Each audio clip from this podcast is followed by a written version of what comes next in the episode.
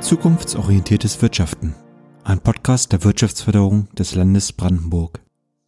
Herzlich willkommen zu unserer vierten Ausgabe unseres WFBB-Podcasts Zukunftsorientiertes Wirtschaften. Mein Name ist Ulrike Munz und ich bin dieses Mal besonders erfreut, denn heute habe ich einen Gesprächsgast bei mir, der nominiert ist für einen bemerkenswerten Preis. Ein Preis, ein Preisträger, die in dem Fall Zukunft gestalten. So viel sei mal vorweg verraten. In dieser Folge soll es um nichts weniger als um die Zukunft gehen, natürlich. Um die Zukunft der Städte. Die Städte wachsen und mit ihnen die Herausforderungen, die die Menschen vor Ort bewältigen müssen. Laut der Deutschen Stiftung Weltbevölkerung werden zwei Drittel der Weltbevölkerung im Jahr 2050 in Städten leben äh, auch wenn ich nicht so gut mit Zahlen bin, weiß ich doch, dass das eine beängstigende Größenordnung darstellt. Der Bedarf an Wohnraum, Nahrungsmitteln, Infrastruktur und Energie wird also stetig zunehmen. Es braucht also dringend eine nachhaltige Stadtentwicklung, die ganz aktiv zur Anpassung an den Klimawandel beiträgt und den Energie- und Ressourcenverbrauch trotz steigender Weltbevölkerung reduzieren kann. Ansätze aus der Bioökonomie können hier wichtige Impulse setzen ganz kurzer Exkurs. Bioökonomie, was ist das eigentlich? Steht schlicht für den Ansatz, das Wirtschaftssystem umzubauen und die wichtigste Ressource, nämlich Erdöl, durch erneuerbare Ausgangsstoffe zu ersetzen. Um dieses System auch nachhaltig auszurichten, braucht es die verstärkte Nutzung von biobasierten Reststoffen. Und jemand, der Abfall nicht als wertlose Masse, sondern als wertvollen Rohstoff für etwas Neues versteht, sitzt heute in Corona-konformen Abstand äh, bei mir. Herr Dr. Daniel Pleisner vom Institut für Lebensmittel und Umweltforschung, kurz vom ILU in Potsdam-Rehbrücke. Schön, dass Sie es in diesen auch für Sie aufregenden Zeiten auch noch äh, zu uns geschafft haben. Hallo, Herr Pleisner. Hallo, Frau Munz.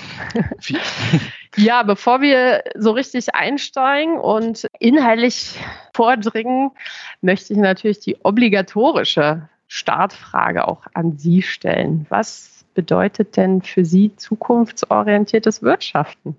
Das ist eine, eine gute Frage. Äh, für, für mich als Ingenieur ich bin da immer sehr pragmatisch. Ich denke da immer, dass wenn man ähm, ein, ein Unternehmen führt, dann muss man sich ja Gedanken machen, wo man äh, in wie vielen Jahren stehen will. Also man muss einen Plan haben, wo will ich in zehn Jahren sein. Und ähm, dann, wenn man dieses Ziel hat, sollte man sich Gedanken machen, wie komme ich da hin? Unter nachhaltigen Gesichtspunkten, sagen wir es mal so. Also kann ich äh, meine Rohstoffe, die ich für meine Produkte brauche, regional besorgen? Können diese erneuerbar sein im Sinne der Bioökonomie? Äh, muss ich fossile Rohstoffe in meinen Unternehmen äh, haben? Muss ich meine Rohstoffe global beziehen? Das sind all solche Fragen, die, die man sich stellen sollte um ja zukunftsorientiert zu wirtschaften. Am Ende muss ja auch, ähm, das steckt ja auch im Begriff Wirtschaften drin, gewisser ökonomischer Sinn dahinter stehen. Also man muss ja Geld damit verdienen. Mhm. Ja, da, da, haben Sie ja auch schon die unterschiedlichen Dimensionen der Nachhaltigkeit angesprochen. Die ökologische war dabei, die ökonomische. Genau, das Unternehmen darf auch und muss ja überleben.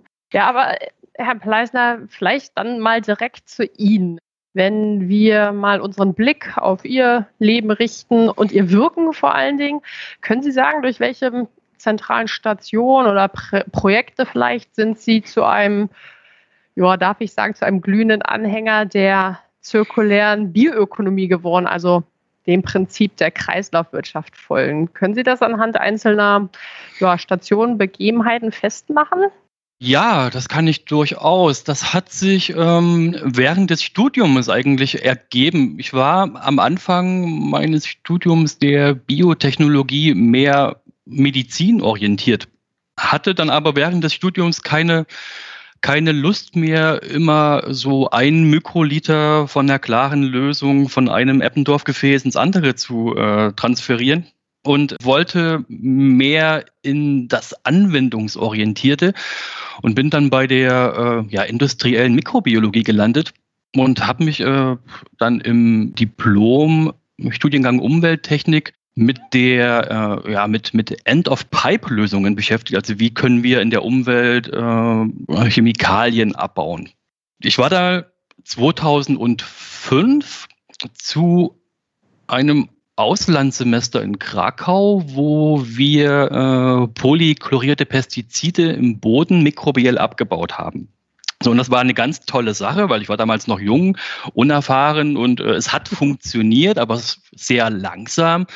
Und trotzdem war ich recht begeistert und ich habe dann meinen äh, mein Betreuer an der Uni in Krakau äh, eigentlich ganz euphorisch gefragt, äh, wo, wo wird das jetzt umgesetzt oder wann wird das umgesetzt? Und der meinte, das wird nicht umgesetzt, weil es ist äh, zu teuer und es dauert einfach zu lange und das war ja recht äh, ernüchternd für mhm. mich. Ich dachte, okay, am, am, am am Ende der Kette solltest du nicht mehr arbeiten, du solltest an den Anfang der Kette gehen und versuchen, äh, diese Stoffe, die wir jetzt als Problem in der Umwelt haben, äh, durch biobasierte Materialien oder biobasierte Rohstoffe zu ersetzen, die dann am besten auch bioabbaubar sind, wenn sie in die Umwelt gelangen, aber die sollten ja einfach auch gar nicht in die Umwelt gelangen. Ja, und so kam es dann äh, Schlag auf Schlag. Dann während der Promotion habe ich mich mit der Biomasseproduktion beschäftigt, hauptsächlich Algenbiomasse. Dann äh, war ich 2012 zwei Jahre in Hongkong, wo ich mit dem Thema Lebensmittelabfälle so richtig in Kontakt kam. Äh, das Problem ist nicht nur in Hongkong, sondern das haben wir auch äh, in Deutschland oder überall auf der Welt. Aber bei uns fällt das nicht so auf, weil wir ein sehr gutes Abfallmanagementsystem haben. In Hongkong ist das nicht der Fall und dann liegen die Abfälle durchaus auf der Straße und äh, werden einmal am Tag eingesammelt. Und das sind enorme Mengen, die da anfallen. Und dann äh, fing es eigentlich an, dass ich mir Gedanken gemacht habe, ja, kann man denn diese organischen Abfälle nicht sinnvoller benutzen, als sie zu deponieren. In Hongkong wird noch deponiert. Bei uns darf man das zum Glück nicht mehr. Und ja, und habe dann versucht, das Beste daraus zu machen. Und dann kam ich wieder zu den Algen, habe Algen äh, auf Lebensmittelabfällen wachsen lassen mit Erfolg. Aber man sollte bei dem Thema auch nie vergessen, dass es das Ziel hier nicht sein sollte, die Abfälle zu verwerten, also Lebensmittelabfälle zu verwerten, sondern die Abfälle zu vermeiden in erster Linie. Aber es gibt ja auch organische Abfälle, die ja nicht vermeidbar sind und da bieten sich diese Verwertungsverfahren eigentlich schon an. Nach Hongkong ging es dann am äh, Leibniz-Institut für Agrartechnik und Bioökonomie weiter. Da war ich ein anderthalbes Jahr, wo es auch äh, darum ging, Abfälle, organische Abfälle in äh, der Milchsäureproduktion zu verwerten. Und dann äh, kam die Leuphana-Universität Phase, wo ich ja immer noch eine Professur habe für nachhaltige Chemie, wo ich äh, die Möglichkeit habe, diese, diese Konzepte, diese technischen Verfahren auch zu bewerten, zu analysieren und auch die Nachhaltigkeit herauszustellen. Und ja, und jetzt am, am, am ILU habe ich halt die Möglichkeit, all diese Dinge, die ich so in den letzten zehn Jahren, zehn, 15 Jahren gemacht habe, mit Industriepartnerinnen, Partnern ja, umzusetzen und zu implementieren. Und das ist ganz spannend. Ja, klingt in jedem Fall spannend. Hongkong, ja, die Lebensmittelabfälle, die dort auf den Straßen liegen. Ich möchte ja fast sagen, dass so eine, von dem, was Sie jetzt geschildert haben, dass es auch die unmittelbare Begegnung ist. Ne? So ein gewisses Schockerlebnis, was vielleicht auch da führt, das Ganze weiter zu entwickeln. Hört man ja öfter, ne? dass es eine eigene äh, unmittelbare Erfahrung ist, die einen dann auch weiter vorantreibt. Aber ja, kommen wir zum ILO. Ähm, wo Sie jetzt tätig sind. Das ILO, Sie haben es ja auch selbst gesagt, die fehlende Anwendungsorientierung war das, was Sie da auch in Krakau, ja, was Ihnen gefehlt hat. Das ILO selbst formuliert ja auch den Anspruch mit seiner marktnahen Forschung Problemlöser für kleine und mittelständische Unternehmen zu sein. Was darf ich mir denn genau darunter vorstellen? Also für welche Unternehmen, vielleicht auch aus welcher Branche ist das ILU vorerst mal Ansprechpartner? Und welche Aufgaben übernehmen Sie da konkret? Ja, wir haben ja diese zwei großen Themen, äh, Lebensmittel und Umwelt. Und ähm, bei dem Thema Umwelt geht es in erster Linie um äh, die Nutzung von Reststoffen. Es geht um die Analyse von äh, oder Untersuchung von Böden, von, von, von Oberflächengewässern. Und gerade jetzt dieses, dieses Anwendungsbezogene äh, ergibt sich daraus, dass wir, wenn Partnerinnen, Partner in, in, in der ländlichen Region zukunftsorientiert wirtschaften wollen und irgendwo in der Kette äh, ein Problem sehen und sagen, ach, das, hier haben wir einen Rohstoff, der ist momentan noch äh, ja, nicht erneuerbar, den würden wir aber gerne mit was Erneuerbaren ersetzen könnt ihr uns da helfen? Und dann entwickeln wir zusammen mit denen äh, Lösungen, wie man diverse äh, Verfahren anders gestalten kann, um ja, eine neue Art von Lebensmittel herzustellen oder äh, Reststoffe zu vermeiden oder Reststoffe zu verwerten. Also das, das ist das, was wir zusammen mit den äh, Akteurinnen, Akteuren erreichen wollen. Nichtsdestotrotz, wir sind ja auch ein äh, Forschungsinstitut und wir haben natürlich auch einen Anspruch, äh, eigene Ideen äh, umzusetzen oder eigene, ja, wie, wie, wie sagt man, eigene Initiativen äh, zu, zu ergreifen. Und die Waste to Resource Unit, darauf kommen wir ja sicherlich noch im Laufe des Gespräches, war im Grunde so eine Idee, die wir auch äh, selbstständig dann umsetzen wollen versauen Sie mir mal nicht meine Dramaturgie. Vielleicht wir kommen zu der spannenden Frage, warum Sie vor allen Dingen heute ähm, bei mir sind, auf jeden Fall gleich noch zu sprechen. Ich würde kurz noch mal zu äh, den KMU kommen wollen. Ähm, Sie sagten ja, wenn es da Unternehmen gibt, die vielleicht ein Material mit biobasierten Stoffen ersetzen wollen, vielleicht auch einen Schmierstoff, da gibt es sehr viele Dinge, die man auch biobasiert ersetzen kann. Wie läuft das dann ganz konkret ab? Ich bin jetzt ein Unternehmen und und ruf mal Herrn Pleisner an und dann kommen wir ins Gespräch. Genau so. Wenn eine Fragestellung besteht, einfach anrufen und wir reden dann erstmal drüber. Äh, im, im, das Schwierigste am Anfang ist immer, wir haben so eine Huhn- oder Ei-Frage. Also wo, wo fängt man an? Äh, entweder hat man einen Reststoff, einen organischen Reststoff, den man verwertet haben will und wir suchen ein Produkt. Dann muss das Produkt, was man daraus generieren kann, ja irgendwie auch in dieses, äh, in dieses Produktportfolio des KMUs, des Unternehmens passen. So, das ist, das ist immer gar nicht so einfach. Man muss erstmal erklären, okay, was geht überhaupt, weil viele sind sich gar nicht bewusst, ähm, was man äh, mit biologischen Verfahren eigentlich alles tun kann. Ein anderes Problem ist, wenn ja, KMUs mit einer Produktidee direkt äh, auf uns zukommen und sagen, hier, das wollen wir haben, mit den Eigenschaften äh, könnt ihr uns sagen, welche Rohstoffe man dafür einsetzen kann, wie das Verfahren auszusehen hat. Da muss man sich wieder Gedanken machen, was kann das KMU leisten? Denn es gibt viele komplizierte Verfahren, die man äh, etablieren könnte, die dann aber wenig Sinn machen, weil sie so aufwendig sind in der Durchführung. Ja, da muss man immer, immer, immer so, so abwägen. Also es ist viel Kommunikation. Im, im besten Fall immer erstmal anrufen und dann treffen wir uns und äh, ja, finden gemeinsam eine Lösung und am besten gefördert über ZIM oder andere Maßnahmen, um solche ja, Ideen auch umzusetzen. Ja, das ist schön, wenn Sie gleich äh, Fördermöglichkeiten mitbringen. das hört man sicherlich gern. Sie haben es schon angesprochen äh, und Sie sagten auch gerade, Kommunikation ist das A und O. Das ist jetzt hier auch unser Ansatz gerade, denn im Sinne des Tue Gutes und rede darüber freue ich mich, dass vielleicht jetzt der Moment gekommen ist, wo ich ja, die Katze aus dem Sack lassen darf. Sie sind mit der, Sie hatten es gerade erwähnt, der Waste to Resource Unit für den Deutschen Nachhaltigkeitspreis 2020 nominiert.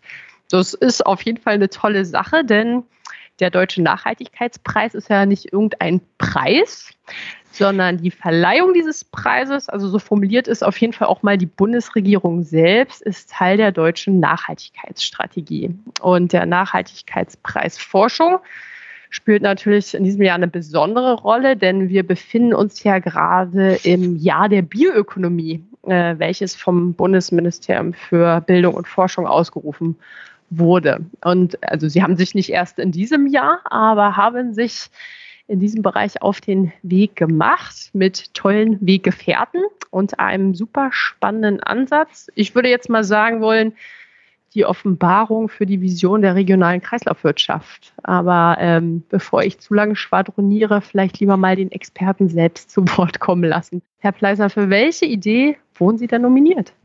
Ach, das wird jetzt lange dauern. So, ich, ich, ich fange mal. Ich unterbreche Sie sonst, keine Sorge.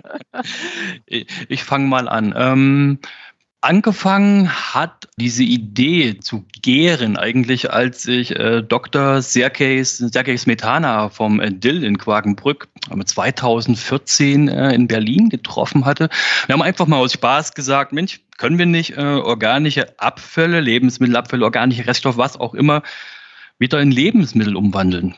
Also wirklich so dieses, diese atypische Kette, also jetzt nicht, äh, dass man äh, zuerst einen Rohstoff mit Lebensmittelqualität erst in Lebensmittel umwandelt, dann in Futtermittel und dann äh, materiell, energetisch und dass wir von der von unten kommen und nehmen einen Abfall und kreieren wieder neue Lebensmittel.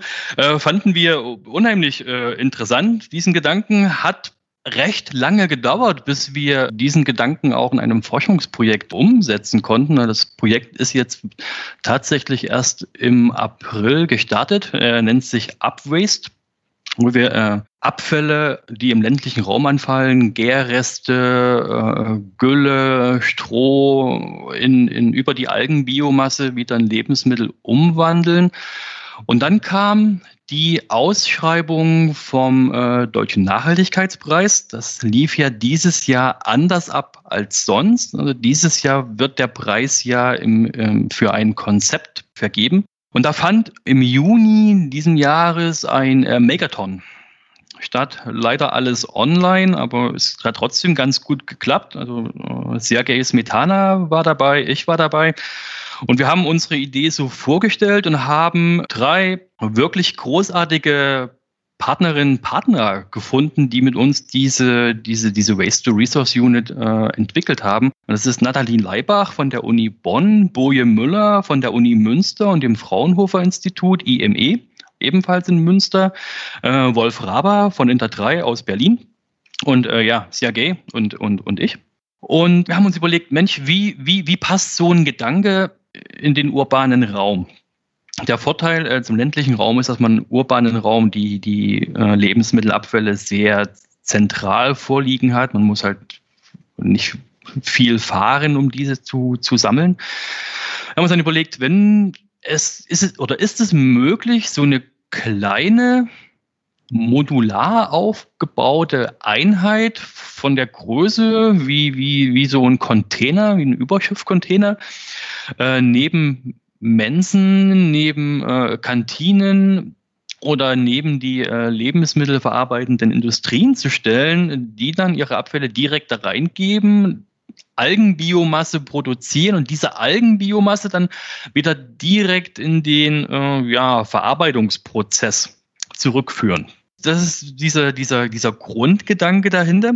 Und ähm, wir wollen natürlich jetzt nicht nur Algenbiomasse produzieren, die für Lebensmittel geeignet ist, sondern wir wollen auch aus den Abfällen direkt Vitamine oder Antioxidantien, also diese Dinge, die auch für die Lebensmittelproduktion benötigt werden, gewinnen. So, wir haben unser, unser ganzes Verfahren im Grunde vom Abfall bis zu den Produkten recht technologisch einfach gehalten. Also das, das ist, da, da ist nichts drin, was es nicht schon gibt. Man braucht eine Vorbehandlung der Abfälle, man, man muss dann alles äh, verflüssigen. Die Algen setzen dann die, die Proteine und die Kohlenhydrate, die in den Abfall, Abfällen sind, um bilden neue Biomasse, reichern diese Biomasse mit Proteinen und Kohlenhydraten an. Das ist im Grunde so eine Art Reinigungsschritt, denn wir dürfen ja die Kohlenhydrate und Proteine nicht direkt aus den Abfällen nehmen, um Lebensmittel zu produzieren, aber wir nehmen es aus den Algen und ja, haben dann ein Produkt, was wir äh, nutzen, nutzen können, nennen wir es mal nutzen können. Das alles zusammen aber in einem Container dann äh, dezentral aufgebaut und dezentral betrieben und äh, so mit den Gedanken, dass die Bevölkerung äh, wirklich partizipieren kann und den Nutzen daraus ziehen kann. Der, den, finde ich schon innovativ. Und jetzt sind wir halt dran, zu, ähm, nach Partnerinnen und Partnern zu suchen, die mit uns das, äh, diese, diese Einheit bauen. Und das, äh, ja, das wird nochmal ein, ein Stück Arbeit, das alles so, so, so klein wie möglich in so einen Container unterzubekommen. Ja, also dieser Kooperationsaufruf, der wurde hoffentlich wahrgenommen. Ich unterstreiche ihn an der Stelle einfach nochmal. Also wäre das zu, zu, zu sehr zugespitzt, wenn ich sage, aus dem Schnitzel meines Kollegen von gestern wird mein Smoothie von morgen? Das ist, das trifft es eigentlich ganz, äh, im, im, im einfachsten Fall trifft es das, ja. Dann würde man die Biomasse direkt nutzen, aber wir denken dann auch weiter, dass man sagt, man, dass das Schnitzel, daraus produziert man die Algenbiomasse, man kann jetzt die Proteine aus dem Algen wieder gewinnen und kann über eine, ja, das ist jetzt mehr Lebensmitteltechnologie, aber aus dem Protein dann wieder was Schnitzelähnliches herstellen. ja, das klingt nach einem erheblichen Verbesserungspotenzial im Vergleich zum Status quo. Ähm, wenn ich mir das mal so vorstelle, dass dezentral jede Kantine, jede Mensa und so weiter so eine Einheit vor Ort hätte. Haben Sie vielleicht auch gerne ein paar schockierende Zahlen parat, irgendwas, wo Sie sagen, ja, das macht genau diesen Unterschied, wenn wir dieses Szenario weiterentwickeln und die Waste Resource Unit ähm, überall zum Einsatz käme? Weil das ganz viele Lebensmittel im, gerade im urbanen Raum anfallen. Ich denke, das ist eine Binsenweisheit, das weiß jeder. Aber was das dann tatsächlich ausmachen würde im direkten Vergleich, Puh, Zahlen. Zahlen ist immer schwierig. Wir können ja mal anfangen und äh, uns überlegen, also Nochmal Hongkong als Beispiel, da fallen 3500 Lebensmittelabfälle pro Tag an. In Berlin sind es, ich glaube, da stehen zwei Zahlen im Raum, 1500 bis 2200 Tonnen Lebensmittelabfälle pro Tag. Pro Tag. Äh, pro Tag. Muss man sich mal auf der Zunge zergehen lassen. Ne? Hm, da, da, da, da, ist, da ist schon äh, Potenzial da, um so eine Verwertungseinheit zu betreiben. Ich muss aber nochmal sagen, dass eigentlich das Ziel nicht sein sollte, diese Abfälle zu verwerten, sondern erstmal zu vermeiden. Und eigentlich jetzt von der Nachhaltigkeit äh, gesprochen, sollte man auch keine Industrie aufbauen auf Lebensmittelabfällen, weil äh, das, das Bestreben ja immer da sein sollte, diese zu reduzieren. Äh, das heißt, wenn man das schafft, diese zu reduzieren, würde man auch sein Geschäftsmodell kaputt machen. Äh, aber es gibt jetzt schon seit vielen Jahren Initiativen, die sich damit beschäftigen, die Bürgerinnen und Bürger zu, äh, ja, zu motivieren, weniger Lebensmittel wegzuschmeißen. Aber so richtig fruchten diese ja, Motivationen nicht. Und deswegen ist es, glaube ich, schon angebracht, über eine Verwertung nachzudenken. Und da passen wir ganz gut rein. Ja, nun sind Sie ja einer von drei Nominierten und im Sinne der, sagen wir mal, ja, Transparenz oder wenigstens des fairen Wettbewerbs wollen wir vielleicht an der Stelle nicht verheimlichen, welche Projekte noch nominiert sind. Ähm, zum einen die Uni Bremen ne, mit einer intelligenten Software, die ja praktisch auch da ansetzen, wo Sie ansetzen. Ne? Sie widmen sich ja auch dem Thema der Lebensmittelabfälle in Städten die letztlich aussagen, dass die Lebensmittel in die Stadt kommen und deren Überreste meist als Abfall enden und irgendwie aufwendig entsorgt werden müssen. Und da eben diese Software ansetzt und betriebsübergreifend wirtschaftlich sinnvolle Lösungen für Stoffkreisläufe entwickeln sollen. Und ähm, dann haben wir noch die Hochschule Bremerhaven, die mit der Urban Pergola an den Start gehen. Also das sind vorbegrünte Pflanzennetze, so kann man sich das, glaube ich, vorstellen, die die Großstadt Dschungel zu tatsächlichen Großstadtdschungel machen wollen und dabei mehrere Probleme lösen wollen. Ne? Also die Urban Pergola dient ja als Verschattungssystem, ähm, das der Aufheizung von Fassaden und Straßen entgegenwirkt wirkt und natürlich so eine sofortige Kühlwirkung auch erzielt.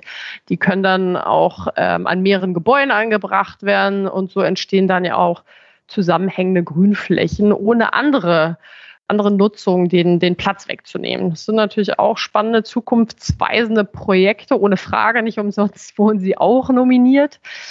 Deswegen die Frage auch nochmal an Sie, warum sollten wir, und das ist ja auch der Appell an die Zuhörerinnen und Zuhörer, für Ihr Projekt stimmen, vielleicht auch jenseits des mehr als verständlichen Lokalpatriotismus, wobei möchte ich an der Stelle vorwegnehmen, in meinen Augen ist das ein mehr als legitimer Grund, ja, auch für Sie zu stimmen. Vielleicht mal noch ein paar Worte von mir zu den anderen, äh, die nominiert wurden. Also Loops AI, die sich mit der künstlichen Intelligenz beschäftigen und äh, neue, ja, diese Transportketten im urbanen Raum vereinfachen wollen, um eine bessere Verwertung herbeizuführen. Die passen ja eigentlich auch perfekt äh, zu unserem mhm. Konzept. Mhm. Ich werde die auch nochmal in, in den nächsten Tagen äh, kontaktieren, dass wir uns treffen. Also wir treffen uns ja ohnehin alle im Dezember. Und äh, ich denke, wenn wir unser Konzept umsetzen, dann werden wir die auch mit ins Boot holen. Ja, ich finde das einfach, äh, finde das einfach legitim. Das ist eine gute Idee. Äh, bei Urban Pergola, da finde ich das richtig klasse, dass das, äh, ich glaube, fünf oder sechs Studierende sind von der äh, FH in Bremerhaven. Und äh, dass hier Studierende, die mit ihrer ja, Innovationskraft in ihrem jugendlichen Alter, sage ich mal, äh, da bereits nominiert sind und äh, jetzt die Möglichkeit haben, das äh, sicherlich auch umsetzen. Das freut mich für die wahnsinnig. Ich glaube, dass äh, auch wenn wir den Preis gerne gewinnen würden, sind wir alle drei äh, ganz großartige Preisträger. Ja. Äh, Nichtsdestotrotz äh, mache ich noch ein bisschen Werbung für uns. Äh, Unbedingt. ich finde es echt an der Zeit, dass wir mit den organischen Abfällen anders umgehen, als es im Moment der Fall ist. Und es, es, es muss hier ein Umdenken stattfinden. Wenn ich mir die, die Lehrinhalte, das, die Curricula an Universitäten angucke, die ähm, Studierende ausbilden für Abfallmanagement oder Abfallwirtschaft, da bin ich immer recht erschrocken, äh, in, in welche Richtung das geht. Das ist Bioenergieproduktion und Kompostierung und Deponierung, na gut, das ist bei uns nicht mehr der Fall, aber das war bis 2005 äh, noch gang und gäbe, organische Abfälle zu deponieren, Verbrennung. Und das, äh, das sind einfach so, so alte Verfahren, die äh, auch nicht wirklich zur Ressourceneffizienz passen.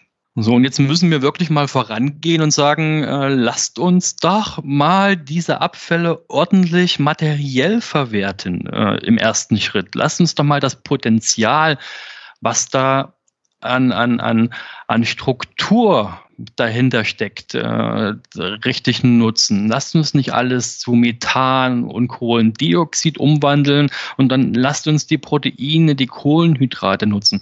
Und wir gehen im Grunde jetzt schon mit unserer Idee einen Schritt weiter als die materielle Nutzung. Wir sagen, wir machen da Lebensmittel draus. Und das äh, ist, ist auch sehr ja, das, das sorgt nicht überall für Begeisterung, weil ähm, es kann, können sich nur wenige vorstellen, wie man aus Lebensmittelabfällen wieder Lebensmittel herstellen kann. Also diese, diese sicherheitsrelevanten Parameter müssen da schon stimmen. Also ist es, sind da Pathogene drin, die äh, am Ende der Verbraucherin, äh, dem Verbraucher schaden? Wie, wie sieht die äh, chemische Belastung im Hintergrund aus? Ähm, das, das müssen wir alles noch herausfinden, gar keine Frage.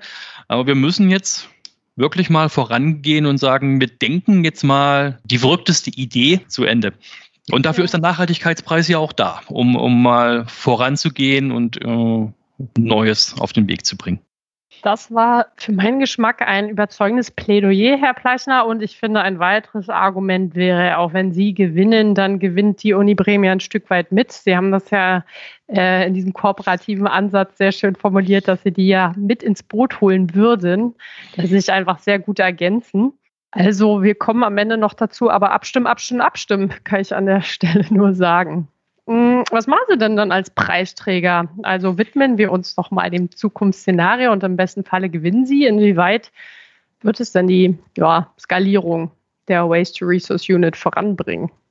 Ähm, es wird auf jeden Fall nochmal mehr Publicity bringen, um an, an Partnerinnen und Partner heranzutreten, die mit uns gemeinsam das, äh, den Container dann auch bauen. Wir sind jetzt aber auch bereits dran, über den Innovationsraum Bioball, also Bioökonomie im Ballungsraum, über, über ja, eine Finanzierung zu reden. Die, die sind äh, darauf spezialisiert, äh, Bioökonomieprojekte im urbanen Raum voranzutreiben. Wird übers BMBF gefördert. Und ja, also ich denke, dass wir in fünf Jahren irgendwo und am besten in Brandenburg natürlich äh, diese Anlage stehen haben, dass wir diese Anlage am besten automatisiert betreiben können und dass wir tatsächlich aus Lebensmittelabfällen neue Lebensmittel herstellen können. Ich möchte mich dem Worst-Case-Szenario nicht unbedingt widmen, aber vielleicht doch ganz kurz, wenn Sie nicht gewinnen sollten. Was könnten dann Schulhörerinnen und Schulhörer tun, um der Waste to Resource Unit zum Erfolg zu verhelfen? Also neben, sagen wir mal, den opulenten Geldkoffern sind es ja im Wesentlichen Partner, die sagen, wir produzieren das Ding gemeinsam, oder? Genau, genau, genau. Ähm, und dann natürlich, äh, man benötigt Personen, die dann auch die Algenbiomasse in, in, in der Lebensmittelproduktion auch einsetzen wollen. Das ist, äh, sollte man auch nicht vergessen. Aber da sind wir auch mit dran. An der, an, am, am Ende der Kette arbeiten wir auch, dass wir mit ja, Industrien Kontakt aufgenommen haben und bereits abgeklärt, ob da überhaupt Interesse besteht. Das Interesse besteht durchaus. Und müssen wir halt jetzt äh, uns ranhalten und äh, die Biomasse produzieren. Also alle potenziellen Partner, die sagen, das hat mich inspiriert, da will ich mitwirken, die melden sich am besten direkt bei Ihnen. Genau, genau. Ja, die heutige Entsorgung organischer Masse, äh, ja, zumindest in großen Teilen, kann wirklich als Frevel bezeichnet werden, in Anbetracht der wertvollen Bestandteile, die da ebenso vorzufinden sind. Also ich finde ein tolles Projekt ein Stück Zukunft, was gerade mit Ihnen gestaltet wird. Und ich hoffe natürlich stark, dass die Waste to Resource Unit demnächst, ja, vielleicht sogar in der WFPB-Kantine zu finden ist. in der Kita meiner Kinder oder wo auch immer man sie persönlich im Einsatz sehen kann. Also ich bin begeistert und überzeugt. Ähm, die Zuhörerinnen und Zuhörer hoffentlich auch dann wäre das jetzt mein Appell noch für Herrn Pleisner und sein Team und diese zukunftsweisende Idee zu abzustimmen. Wo macht man das am besten, Herr Pleisner? Das ist ganz einfach unter www.forschungspreis.de und dann kommt man bereits äh, auf die Homepage vom Deutschen Nachhaltigkeitspreis äh, mit der Vorstellung von allen äh, nominierten Projekten und zu einem Formular, wo man anklicken kann, Waste to Resource Unit und dann einfach Namen eingeben und Mailadresse und dann abschicken und dann auf den Link klicken, der einem per Mail zugeschickt wird. Das war's. Ganz schnell Wunderbar. und kompliziert. Und bis wann sollte man das im besten Fall tun? Am besten Fall bis 9.11. 2020, für den Fall, genau. dass jemand ja. im Jahre 2021 nochmal diesen Podcast hört. Genau. Ja, Herr Pleisner, ähm, ein Preisträger aus Brandenburg, das wäre was, äh, wobei die Nominierung schon ein großer Etappensieg ist. Ne? Bei all den wunderbaren Ideen, die eingereicht wurden, ist das für meinen Geschmack eigentlich schon der Sieg. Ähm, ich drücke in jedem Fall alle Zehen und Finger, habe natürlich schon abgestimmt und würde mich freuen, wenn es eben äh, noch einige sind, die es uns mir gleich tun. In diesem Sinne, Herr Pleisner, ja, wir, wir drücken die Daumen und ähm, im Zweifel treffen wir uns in diesem Format wieder und schauen, wie äh, das Ganze so vorangeschritten ist. Das wäre doch schön. Ja, sehr gerne. In diesem Sinne, bis zur nächsten Ausgabe. Tschüss und auf Wiedersehen. Tschüss.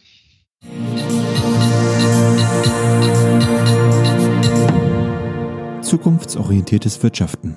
Ein Podcast der Wirtschaftsförderung des Landes Brandenburg.